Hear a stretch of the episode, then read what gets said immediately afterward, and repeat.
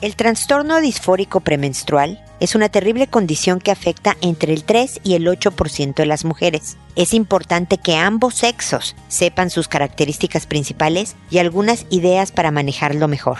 Esto es, pregúntale a Mónica. Noviazgo, pareja, matrimonio, hijos, padres, divorcio, separación, infidelidad, suegros, amor, vida sexual. Toda relación puede tener problemas, pero todo problema tiene solución. Pregúntale a Mónica. Porque tu familia es lo más importante.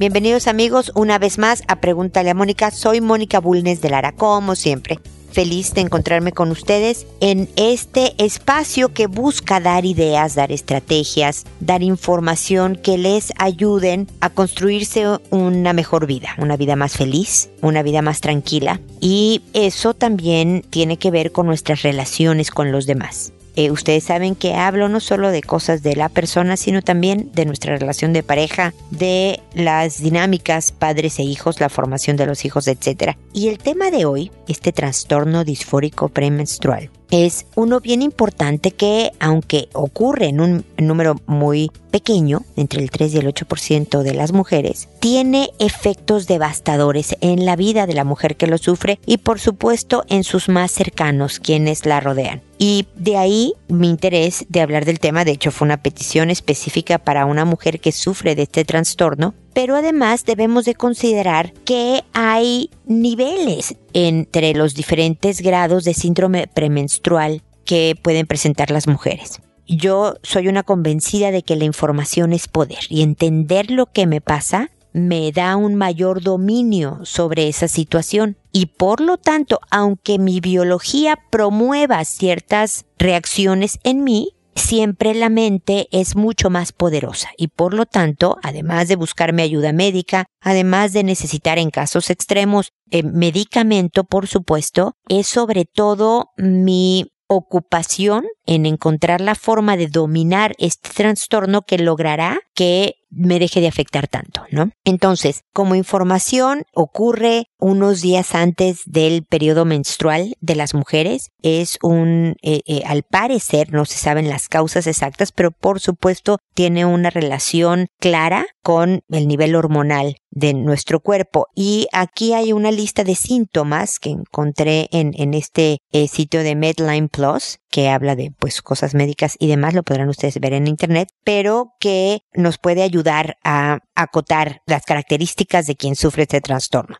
Falta de interés en las actividades que haces diariamente y en las relaciones con los demás. Cansancio, fatiga, decaimiento, tristeza o desesperanza, incluso en los casos más graves llegan a tener pensamientos suicidas, mucha ansiedad, intensa ansiedad, sentimiento de pérdida de control, un deseo enorme de consumir alimentos, es decir, un apetito voraz, quieren comer en excesos, altibajos muy drásticos eh, en el estado de ánimo con intensos ataques de llanto, ataques de pánico también, irritabilidad, una, una rabia, una ira persistente que afecta a los que la rodean, una inflamación en el abdomen, sensibilidad en las mamas, en, en el busto, en los senos, dolores de cabeza, pueden llegar a ser eh, migrañas, incluso dolores musculares o en las articulaciones, problemas para dormir y problemas para concentrarse. Como ven, este trastorno abarca muchas áreas del organismo y por lo tanto a veces nos tardamos en identificarlo.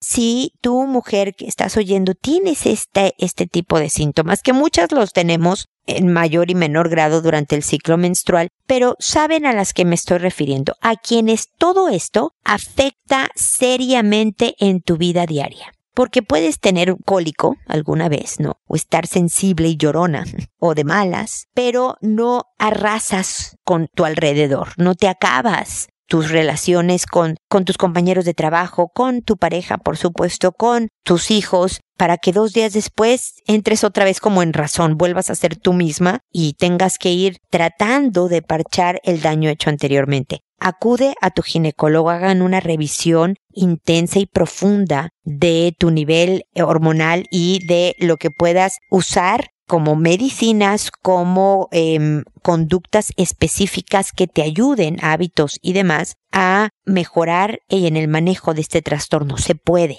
No quiere decir que porque lo tengas estás destinada a sufrirlo y por lo tanto a tener malas relaciones con los demás.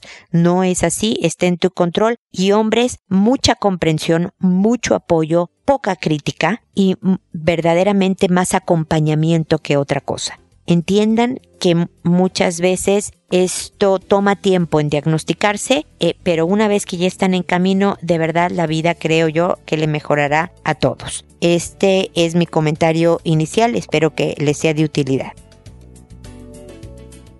Y como saben, ahora procedo a responder y hacer comentarios a sus consultas que las respondo por orden de llegada. A todo el mundo le cambio el nombre. Lo hago por orden alfabético, que me encuentro los nombres por internet, así que ustedes disculpen si acaso no les gusta el nombre que les pongo, pero lo que quiero es proteger su anonimato. Y hace mucho que no explico por qué respondo por audio y no directamente por correo como ustedes me consultan. Mi intención es, bueno, no solo a que la persona que me consulta darle ideas, sugerencias, estrategias que le ayuden a la resolución de la situación que está viviendo. Pero además mi intención es que otra persona que no me haya escrito, pero que me esté escuchando y esté viviendo una situación similar, encuentre en este programa información que le sea útil para resolver sus propias situaciones. Así que mientras se pueda, yo haré de esta manera el programa de tal forma que conteste tu consulta, pero que entre tú y yo tratemos de ayudar a otras personas que, como digo, estén viviendo lo mismo, ¿ok? Entonces, el día de hoy empiezo con Dora, que me dice, hola Mónica, me gustaría hacerte una consulta. Mi hijo tiene 12 años y hace unos meses estaba en la plaza con mi sobrino de 6 y un amiguito de 6 también. Y me enteré por uno de los nenes que jugaron supuestamente a que les besaban sus genitales. Uno de los nenes de 6 le dijo que él sabía y mi hijo lo dejó besar. Cuando yo le pregunté lloró avergonzado, no me miró a la cara, no podía. ¿Qué hago? ¿Es una travesura o es para psicólogo? Mira, no es propiamente una travesura, pero tampoco creo que sea para psicólogo la cosa. Es muy posible que alguno de estos niñitos, sobre todo el que tuvo esta idea, haya sufrido algún abuso de algún tipo. Puede ser que se lo hicieron a él o sencillamente vio material inapropiado, videos, una película, o vio a dos adultos haciendo esto. De alguna manera es un niño más sexualizado. Y por lo tanto va y propone. Y los otros niños entre la ingenuidad y la curiosidad y todo eso hacen cosas que se ve que tu hijo sabía que no estaba haciendo lo correcto. Por eso lloraba avergonzado. No siente vergüenza cuando sabe que algo transgredió tus propias reglas, ¿no? Entonces tuvo una reacción adecuada. Ahora, lo que requiere tu hijo, que estoy segura, Dora, que lo hiciste, es toda esta formación en sexualidad. Ya estoy por terminar el libro, créanme que es el que estoy escribiendo ahora, el tercero, que eh, lo que busque es dar apoyo en todas estas situaciones que ustedes están viviendo. Pero mientras lo termino y se publica, Dora, te aviso que lo que queremos precisamente es formarlo en una adecuada sexualidad. Entonces, castigarlo no es útil porque el niño lo que está buscando es conocer cómo manejarse en el mundo. Y esa es nuestra labor de lo que le tenemos que decir. Tenemos que afirmarle con toda seguridad que es un comportamiento inapropiado y que tú esperas que nunca vuelva a suceder y que incluso por el bien de los otros niñitos venga y te avise. No vas a castigar a nadie, no vas a regañar a, a, nadie, pero si alguien está en peligro porque está sufriendo acciones inapropiadas para su edad, como es el abuso, entonces sí tenemos que avisar para rescatar a otro niño, ¿ok? Pero tu hijo no se hace. Y le explicas la importancia del respeto de su propio cuerpo, la importancia del respeto de los demás, cómo a veces te vas a enfrentar a invitaciones de este tipo inapropiadas, pero no solamente con respecto al sexo, hijito. A lo mejor un día un amiguito a los ocho años te ofrece un cigarro, ¿no? Y es la misma actitud de saber que esto no es bueno para ti. La parte de sexualidad es sobre todo un tema para los adultos. Y con el tiempo tú aprenderás todo este tema, hijo, pero por el momento no. Entonces, es más bien en, en varias conversaciones a lo largo de su vida formativa, le vas a enseñar el camino a una adecuada sexualidad. Pero las travesuras a veces, pues, se castigan, ¿no? Si rompió un florero por jugar fútbol adentro de la casa, ¿no? El típico. Y esto no lo es. Pero tampoco lo veo tan afectado, ni que haya vivido un abuso sistemático y además algo bien importante que tenemos que saber es que generalmente, generalmente en una situación de abuso hay una diferencia de edad eh, importante y diferencia de poder siempre. Para que haya un abuso sexual debe de haber una diferencia en el poder de la persona, ya sea por edad, por constitución física, por puesto o posición que juegue o lo que sea. Cuando dos niñitos o tres de seis años están experimentando, y esto es lo que se dice que hacen, no es propiamente un abuso sexual. Pero igual hay que tomar acción, hay que detenerlo, hay que formar a estos niños y hay que ayudar al que sí está en peligro. Entonces espero que todo esto te ayude, Dora, para seguir guiando a tu hijo en este camino y espero también que sigamos en contacto. Después está Eloísa, que me dice buenos días, Mónica, espero que se encuentre bien en compañía de sus seres queridos y equipo de trabajo. La adoro por su buen trabajo. Sabes, yo ya le había escrito con anterioridad sobre mi hijo adicto,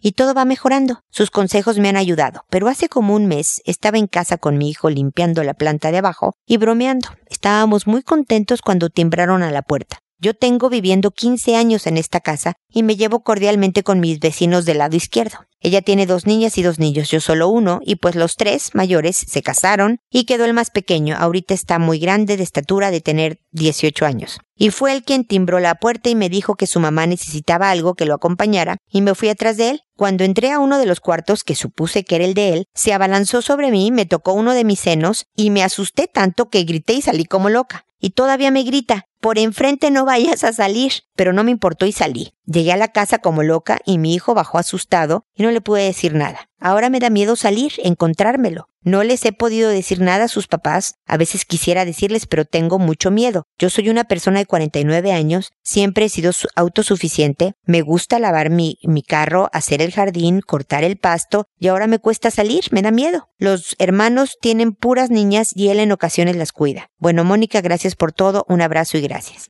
Mira, Eloisa, yo creo que es lógica toda esta reacción postraumática, ¿no? Después de una situación, pues, que te asustó muchísimo y que fue un ataque. Literalmente este muchacho te atacó. Pero aquí hay factores importantes a considerar.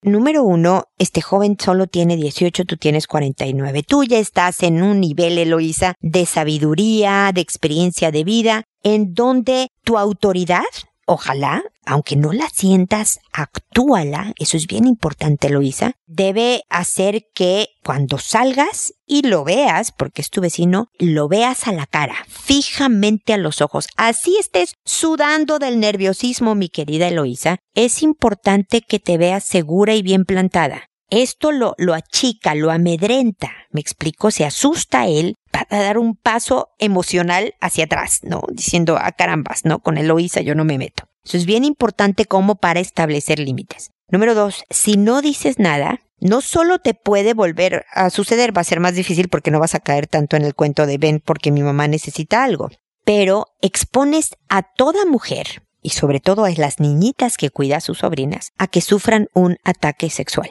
sí está en tus manos evitar que suceda y está en tus manos promover que este joven obtenga ayuda. Así que si quieres, cuéntale a tu hijo. Se le va a querer, pídele por favor que si le cuentas es porque se tranquilice, no vaya a quererse irle a los golpes a este joven de 18. Porque nada va a solucionar que le den una golpiza. Puede seguir atacando a las niñitas, ¿ok?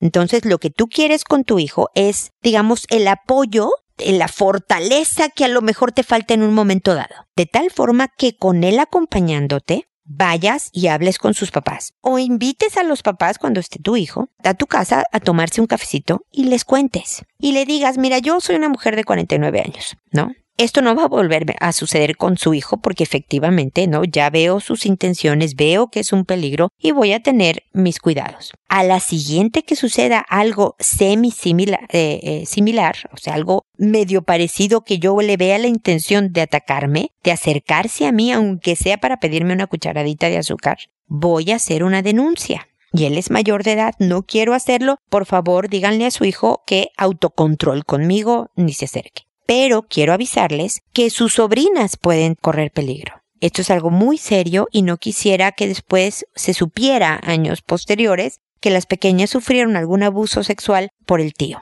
Entonces, para eso los invité, gracias por venir, ustedes sabrán cómo los manejan, están informados. si yo en algún momento dado atestiguo un acto delictivo, pues lo voy a tener que denunciar. Pero yo creo que su hijo necesita ayuda importante, intensa e inmediata Así que espero que lo apoyen. Muchas gracias por venir. Pasen a la puerta, por favor, y que se vayan los señores. O se quedan platicando un rato porque me dices que la llevas bien. Pero sí hay que tomar acción, mi querida Eloísa. Eso te va a fortalecer a ti, te vas a sentir poderosa en cuanto al poder ayudar a alguien más y por lo tanto toda esta sensación y esta acción proactiva también te va a ayudar en todo esta, este trastorno, ¿no? Que estás sufriendo de miedo intensivo, de no querer salir, de sentir mucho miedo, ¿no? Entonces, todo esto es incluso terapéutico para ti, así que fuerza, ánimo y a ponerse a salvar a los demás, mi querida Eloisa, porque verdaderamente si los buenos no tomamos acción, las acciones malas siguen ocurriendo y la gente sigue sufriendo ataques. Así que tenemos que armarnos de valor y hacer lo que debemos de hacer, ¿ok? De todas maneras, aquí estoy para apoyarte, para desearte suerte y para tener la certeza de que puedes hacerlo bien. Cualquier cosa, me vuelves a escribir, ¿ok? Estamos en contacto, Eloisa. Luego está Fiona que me dice, buenas noches, quisiera hacerle una consulta. Hoy encontré a mi hija de 5 años tapada en cama con su amigo también de 5 años. El niño estaba encima de mi hija y muy cerca a su boca. Anteriormente me dijo la mamá del niño que ella había encontrado a mi hija y al niño besándose. Yo le pregunté a mi hija qué era lo que había pasado y ella me dice que le estaba dando besos en la mejilla, pero nada más. Esa vez hablé con mi hija, pero ahora no sé qué hacer. Por favor, ¿me podrías decir qué es lo que puedo hacer? Gracias. Mira, Fiona, mi hijo a los cinco años, el mayor de mis hijos, me preguntó cómo nacían los bebés. De hecho, fue más específico. Me dijo, a ver, mamá, tú ya me dijiste que un bebé, la semillita del papá y la semillita de la mamá, en la panza de la mamá crece y bla, bla, bla, tenía cinco años. Y me dice, pero nunca me dijiste cómo llegó la semillita del papá a encontrarse con la semillita de la mamá. Entonces, él necesitaba una información bien específica. Y con el nivel de un, para un niño de 5 años le expliqué. Pero obviamente para los 10 ya no se acordaba.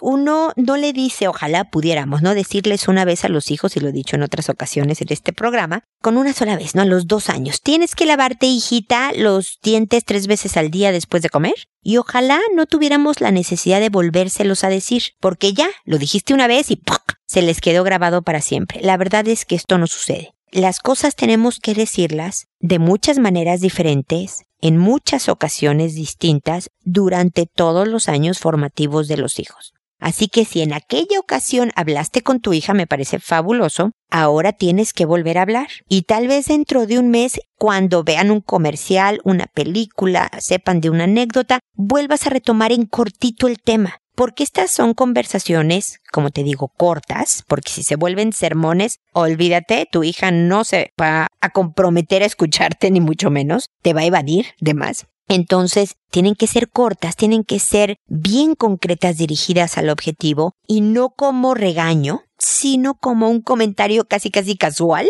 pero que sea bien formativo. Así que, como me oíste decir al principio, son dos niñitos de cinco años, a lo mejor expresando su cariño, ¿no? Dándose besos, a lo mejor no solo en la mejilla, también en la boca, pero a los que hay que decirles que si es tu buen amigo y lo quieres mucho, mira, pueden caminar de la manita, puedes invitarlo a jugar a la casa, le puedes dibujar algo que le quieras dibujar, pero los besos, más allá del del saludo, hola, qué bueno que llegaste a mi casa, y el de despedida, no son propios de niños de esta edad y le vas explicando un poco cómo los besos son para saludar o despedirse de los amigos y los besos ya más cariñosos es para mucho más grandes, ¿no? No podemos hacer cosas de grandes, hijita. Es como si ahora agarraras el coche y quisieras manejarlo. Como tienes cinco años, no lo vas a hacer bien y vas a chocar. Bueno, pasa lo mismo, y es un poco para, porque tienes cinco, ¿no? Cuando quieres hacer cosas de grandes, no lo vas a hacer bien y puede lastimarte. No físicamente, tus emociones, el amor que le tienes a tu amigo, muchas cosas que son más complicadas y por eso son más de grandes. Entonces, le vas guiando poco a poco. Es bueno que tú y la mamá estén como en comunicación porque se ve que es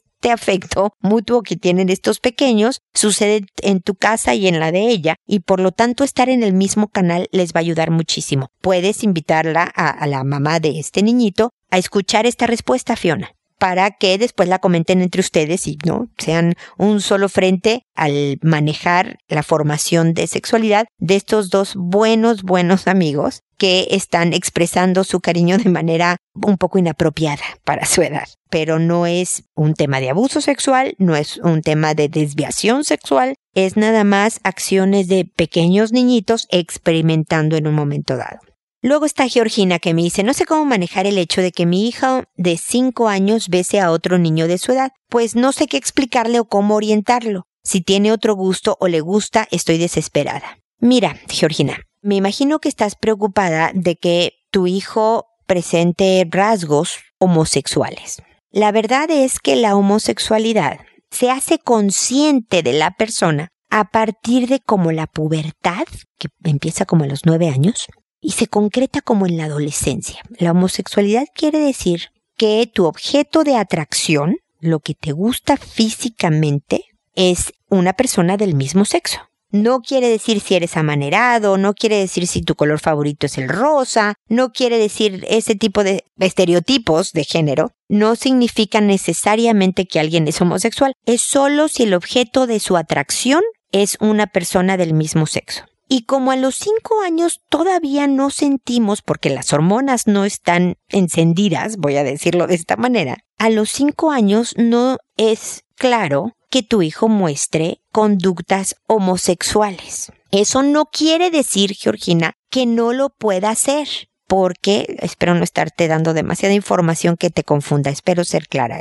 Si no me escribes y te quejas conmigo y te lo vuelvo a explicar bien, porque a veces no estoy muy brillante en estas explicaciones. Mira, entre los 3 y los 5 años ocurre el proceso de identificación sexual, personal, ¿no? Entre mis 2 y 5 años, en mi cerebro, sin que yo me diera cuenta, sin que mis papás mismos lo notaran, yo conviviendo con mi familia y haciendo lo que hacemos en familia entre mis dos y cinco años, yo supe que yo era niña, yo supe que yo era mujer. Y también se hizo el cableado de que mi objeto de atracción sexual serían los hombres.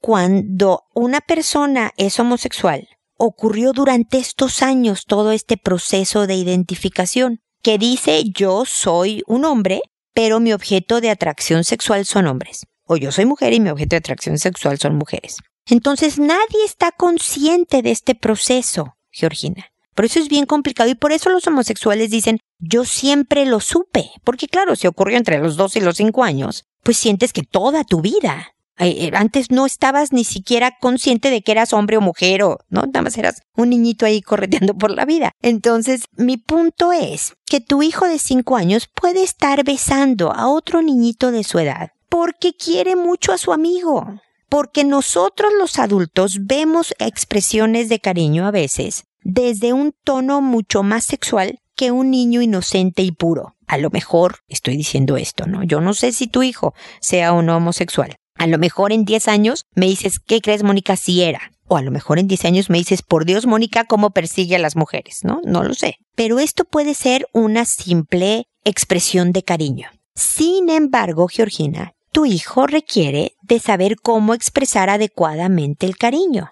Es un poco lo que le explicaba Fiona. Sus niñitos experimentan, a lo mejor alguien vio en la tele que alguien se acostaba sobre otra persona, pues vamos a hacerlo porque nos queremos. O lo que hacen los niños al jugar es tratar de entender su mundo y el mundo de los adultos que está tan alrededor de ellos. No. No has visto, bueno, tú tienes un niño y no sé si lo hagan. Las niñas generalmente cuando juegan con muñecos, tal vez los niños también, ¿eh? Estoy viéndome muy sexista en mi comentario, pero bueno. Cuando juegan con muñecos, usan a veces las mismas palabras que usan sus papás para regañarla. Qué mal que hiciste esto, Juanita, le dice a su muñeca, ¿no? Estoy muy decepcionada. Y repite tus palabras como mamá. ¿Por qué? Porque usa estos modelos para entender el mundo. Y entonces por eso a lo mejor un niño de 5 años considera que acostarse con su amiguita de 5 y darse abrazos y besos, pues es que descubrí a mis papás haciéndolo, pues vamos a ver qué onda con esto, ¿no? No tienen la misma connotación sexual que para los adultos. Entonces, muchas veces como papás, Georgina,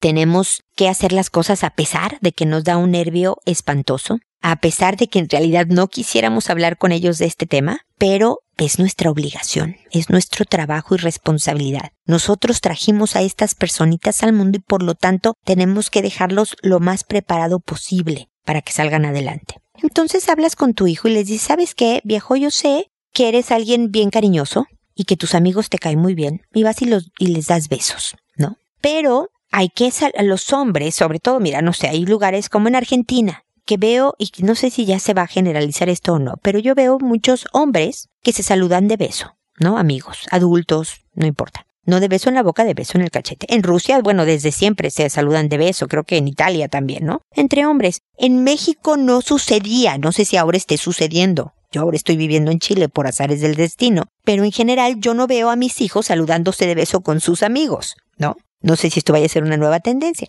pero si no se usa en el país donde tú vives, le dices a tu hijo, viejo, los amigos se saludan de mano. Qué bueno que lo quieres mucho. Puedes abrazarlo. Puedes invitarlo a la casa, eso también es muestra de cariño. Puedes hacerle un dibujo, lo que le decía yo a Fiona con su hija. Pero los besos no son una muestra de, de eh, una expresión de cariño todo el tiempo, ni siquiera para niñitas. Imagínate que agarrara también a besos a niñitas. Bueno, hay lugares, hay momentos para saludar y despedirse de beso, y hay otros en donde no, en que el cariño se expresa diferente. Pero no lo haces ver como que hizo algo malo. Nada más le dices, mira, no es para la izquierda, es para la derecha.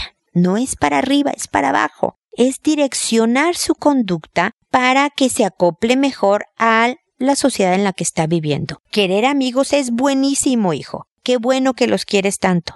Pero a veces estos besos pueden no incomodar si estás interrumpiendo clase o tu amigo no es tan cariñoso y él no quiere un beso, ¿no? Y demás. Veamos otras formas de expresar este amor. Entonces esto lo va guiando como un tema tranquilo para que pueda regresar y decir, oye mamá, me quedó una duda no le puedo dar beso, pero puedo, bla, bla, bla, y entonces ya te puede preguntar y sabe que contigo puede hablar de este tema. Pero si te ve asustada, si te ve enojada, si te ve nerviosa, pues va a decir, ah, ah, no, con mi mamá mejor no hablo de esto porque se ve que me voy a meter en problemas. La verdad, Georgina, es que es todo un arte educar hijos. Es, no es fácil. Siempre tratamos como papás de hacerlo mejor pero espero que estas ideas por lo menos te dirijan hacia lo que tú quieres hacer con tu hijo, que es prepararlo para esta vida. No dudes nunca jamás en escribirme cuantas veces quieras con todas las dudas que tengas al respecto, si funcionó, si no funcionó, si te salió con una pregunta de lo más rara, si lo sigue haciendo, que créeme que aquí estoy para apoyarte y darte ideas y que poco a poco esta formación en sexualidad se vuelva algo un poquito más sencillo, pero créeme que es un tema que a todos los papás nos complica un poco porque nos incomoda, es nervioso, ¿no? En generaciones de antes ni siquiera se hablaba del tema, ahora qué bueno que se habla, pero no deja de ser algo que preferiríamos no tocar. Así que tú escríbeme, Georgina, para seguir en contacto, ¿de acuerdo? Y finalmente tengo a Hortensia que me dice, buenas tardes. Disculpe, tengo una pregunta que hacerle. Mi hijo está en cuarto de primaria, tiene nueve años y el día de hoy la maestra me habló para decirme que mi hijo le tocó el pene a un compañero en el salón de clases con ropa y así. Mi pregunta es, ¿cómo hablar con él? ¿Es bueno castigarle o no? ¿Qué me recomienda ya que estamos batallando mucho con él en cuanto a la conducta y mi esposo quiere regañarlo y castigarlo, pero yo siento que no es buena opción. Por favor necesito de su ayuda, gracias. Mira, Hortensia, una de las cosas que me encanta de las mamás es que tenemos este instinto. A lo mejor no tenemos claramente cómo manejar un tema, pero hay una intuición que nos dice, ah, no, esto como que no es de castigo. Y eso me parece muy sabio. Ojalá no lo hayan castigado, porque verdaderamente aquí hay varios factores que, que, me gustaría comentar contigo. Como lo dije en alguna parte del programa, a los nueve años más o menos empieza la pubertad. Es decir, empiezan los cambios biológicos que gradualmente van a llevar a tu niño a la adolescencia. Y por lo tanto, dentro de los cambios que ocurren son los hormonales y entonces se ponen impertinentes. Los niños ya te hacen cara de flojera cuando les pides algo, empiezan a repelar de todo y te dicen que no y no le parece y no es justo y por qué yo y ¿no? Y entonces la cosa se pone un poco más complicada de manejar. Ya no son estos niños chiquititos que como de alguna manera eran más, más manipulables. A los nueve ya se empieza uno a topar con pared. Y entonces los castigos, los regaños, los enfrentamientos solo empeoran la situación. Tu hijo va a estar resentido por todo este ambiente negativo y de que todo es no y castigo y qué mal. Y por lo tanto, aunque parezca sorprendente, en vez de reflexionar y decir, mm, es que todo esto es porque me estoy portando mal, mejor cambio y me porto bien, no sucede. Sucede justo lo contrario. Se enoja, dice mis papás no entienden nada y se porta peor. No se trata de que él se salga con la suya. No se trata de ser su amigo, que yo no lo recomiendo. Hay que llevarse bien con los hijos, pero no ser su amigo. Se trata de usar una disciplina de cariñosa firmeza. No te puedo dar toda mi teoría disciplinaria de la cariñosa firmeza, pero está, mi querida Hortensia, en muchos de mis programas. Mi sugerencia, si me permites, porque de todas maneras a ti no te cuesta un centavo, es que poco a poco vayas escuchando los episodios de Pregúntale a Mónica.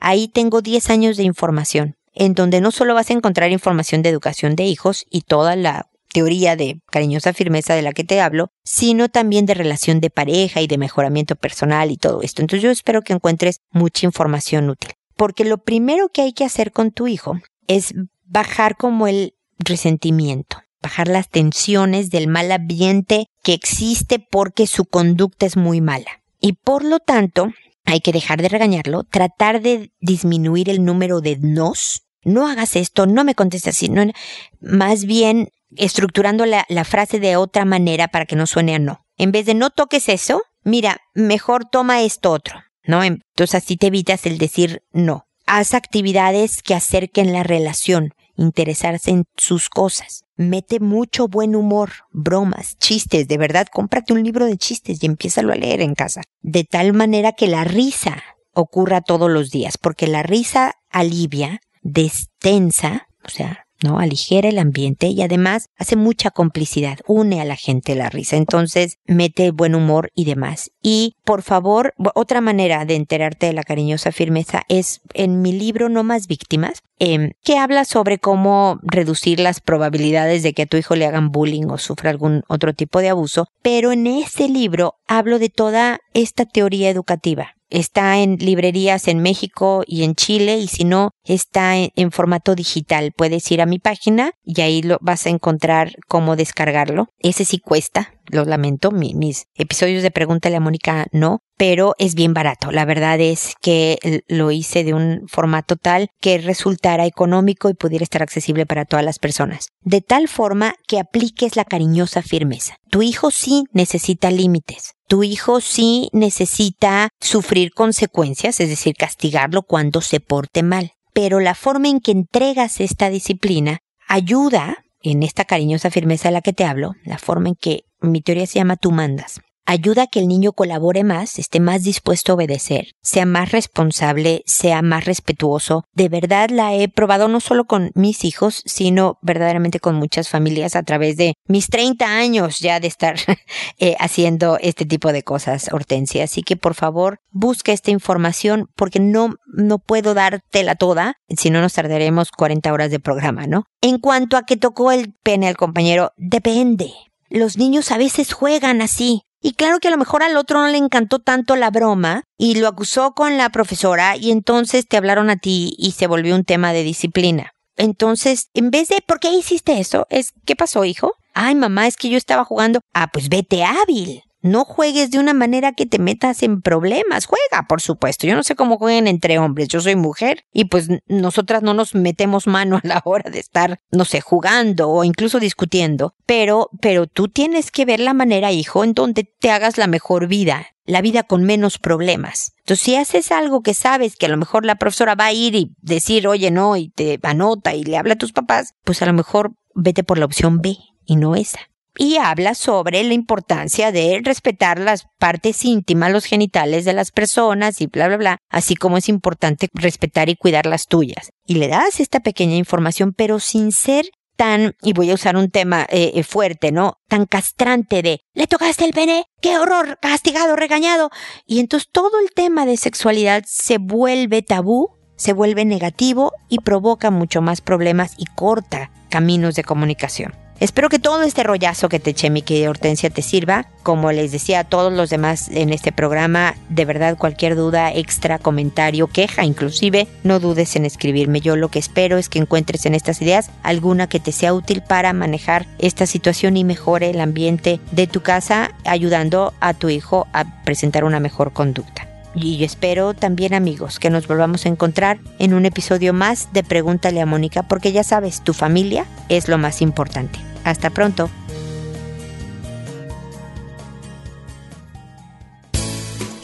¿Problemas en tus relaciones? No te preocupes, manda tu caso, juntos encontraremos la solución. www.preguntaleamónica.com Recuerda que tu familia es lo más importante.